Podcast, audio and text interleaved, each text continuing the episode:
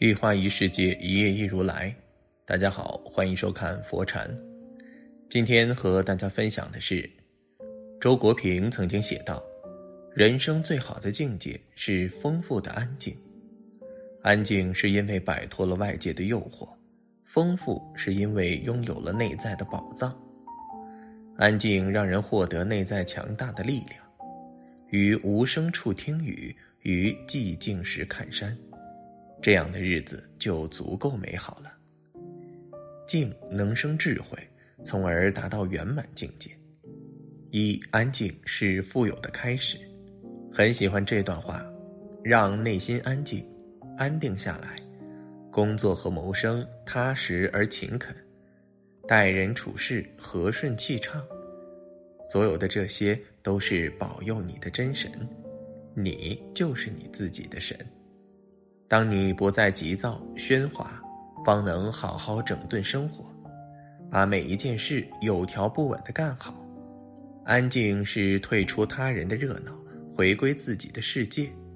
钱钟书是杰出的文学家，拥有不少崇拜者和粉丝，许多友人慕名而来找他聚会聊天儿他却关上自己的大门，选择安静独处。有一位女士读了《围城》后，觉得甚是喜欢，写信给钱钟书说一定要见一面。钱钟书却委婉拒绝了。假如你吃了个鸡蛋觉得不错，又何必非要见那只母鸡呢？钱钟书的社交圈子很简单，他的一辈子只和妻子、女儿以及几个挚友来往，余下的时间都是在安静的钻研学问、写作。高质量的安静胜过低质量的热闹。正如哲学家帕斯卡尔所说：“人类不快乐的唯一原因是他不知道如何安静地待在他的房间里。安静是一种高贵的气质，给生活做减法，给精神世界做加法，专注于自己喜欢的事情上。在一个简单而又安静的圈子里。”你的人生反而会更加富有。二，越安静越懂生活。叔本华曾经说，一个精神富有的人会寻求一种安静、简朴的生活，因为一个人自身拥有的越丰富，他对身外之物的需求也就越少。一个人就是一支队伍，有时候站在一个安静的角落，才能读懂生活的热闹。获得无限的灵感。莫言是诺贝尔文学奖获得者，他曾经在农村劳动七年，放牛、割草、种高粱、种棉花等都干过。每天晚上干完活，当其他人都在玩耍逗趣时，他离开人群，在自己的房间里看书。他先读小人书，后来读长篇小说、历史小说。大部分休闲时间都在看书里度过，于是沉淀出扎实的文学功底。莫言说：“文学创作不是运动，它是高度个体化的劳动。作家还是该安静的思考工作。我选择做一个安静的人，因为任何热闹都是短暂的。而莫言这种性格的形成，源于父亲一直教育他的矮半头哲学。”做人要谦虚、安静、低调，夹紧尾巴做人，别张扬，别咋呼，别有一点点成绩就觉得世界盛不下你了。真正安静的人不是孤僻，而是保持一种清静的沉默，不声张，不炫耀，不迎合，在自己的世界里做一个安静得体的人。三，安静是一种力量。躁动的人像大树的叶子，稍有风吹草动就喧嚣不止；安静的人像大树的根系，任凭狂风大作，它自岿然不动。咬定青山不放松，立根原在破岩中。千磨万击还坚劲，任尔东西南北风。郑板桥这首《竹石》说的正是安静的力量。作家余华的小说《活着》的灵感来自于一首美国的民歌《老黑奴》。他说，歌中那位老黑奴经历了一生的苦难，家人都先他而去，而他依然友好的对待世界，没有一句抱怨的话。这首歌深深打动了余华，他看到了一个人对苦难的承受能力，面对悲苦的人生，安静的接受，然后选择坚强的活下去。很喜欢作家马德在文章。在安静中盛享人生的清凉中写过的一句话：“你的心最好不是招摇的枝柯，而是静默的根系。”有时候不是我们爱上了安静，喜欢上了寂寞，而是在现实面前学会了坚强。我们开始掩藏内心的悲痛，是因为害怕说给人听会二次受伤。我们开始用冷眼旁观的态度看那些虚假情谊的谈笑风生。读过一句感悟很深的话：，与其违心陪笑，不如一人安静；，与其在意别人的背弃和不善，不如经营自己的尊严和美好。想笑了，找人一起笑笑；，想哭的时候，一定要一个人躲起来，默默流眼泪。这不是懦弱，而是疗伤。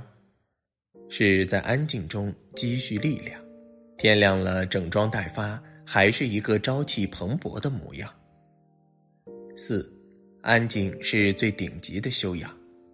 前段时间，朋友安妮对我吐槽说：“我真是受不了我们办公室的苏姐，天天车轱辘话叨叨个没完，没有一刻安静。如果他实在找不到一个人说话，就打电话，一打就是一两个小时。”简直吵得人烦躁不安。在公共场合喧哗，只顾及自己的感受是一种自私。一个人有修养的表现，就是要学会安静。鼓噪的人，一方面令人生厌，另一方面也是内心空虚的表现。只有沉得下心，努力丰富内心，才变得内心丰富而安静。流静水深，人静心深。就是告诫我们要学会闭嘴，才能丰富内心。内心浮躁的人都鼓噪，而内心丰富的人大多都安静不妄言。佛经中有言：“不恶口，不两舌，不妄言，不绮语。”说的都是管不住嘴、乱说话、无法安静的人做出的事。多言必定多祸，沉静常自心安。与其说些没用的废话，不如静静读一本书。很喜欢明代陈继儒在《安得长者言》中的一句名言：“读书随处净土，闭门即是深山。”安静是一种修养，是一种内敛且高贵的涵养。说恰当的话，做恰当的表达，保持持续不断的努力，让自己成为一个有修养。内心丰富而安静的人，明代高廉《喜心说》中写道：“道生于安静，德生于悲退，福生于清简，命生于合畅。非淡泊无以明志，非宁静无以致远。安静不是故作姿态，而是跟随一生的修养。”陶渊明是才华横溢的诗人，也曾经陷入官场的枷锁。他为了养家糊口，进入朝堂，不得不和领导一起参加各种酒会。同事告诉陶渊明，在官场就是要会谄媚权贵，结交人脉，才能越走越远。然而，在这种场合里，陶渊明感觉极其难受。正直清高的他写了一封辞职信，回了老家。隐退之后，陶渊明过上了真正清静的生活。开荒种田，妻儿作伴，鸡鸭成群，一切都是如此祥和。他写下一首首田园诗歌，成为田园诗派之鼻祖。归去来兮，田园将芜湖不归。既自以心为形役，惜惆怅而独悲。吾以往之不谏，知来者之可追。陶渊明用尽一生的力气，过上平凡安静的生活。一天二十四小时，除去睡觉、吃饭、工作，我们真正留给自己独处的时间不会超过两个小时。因此，别再纠结于那些烦恼，听从内心的想法，过好当下每一秒。诸葛孔明聪明一生，智慧超人，留给儿子的一封书信上写：“非淡泊无以明志，非宁静无以致远。”说尽了安静的精神境界，方能造就博大的胸怀。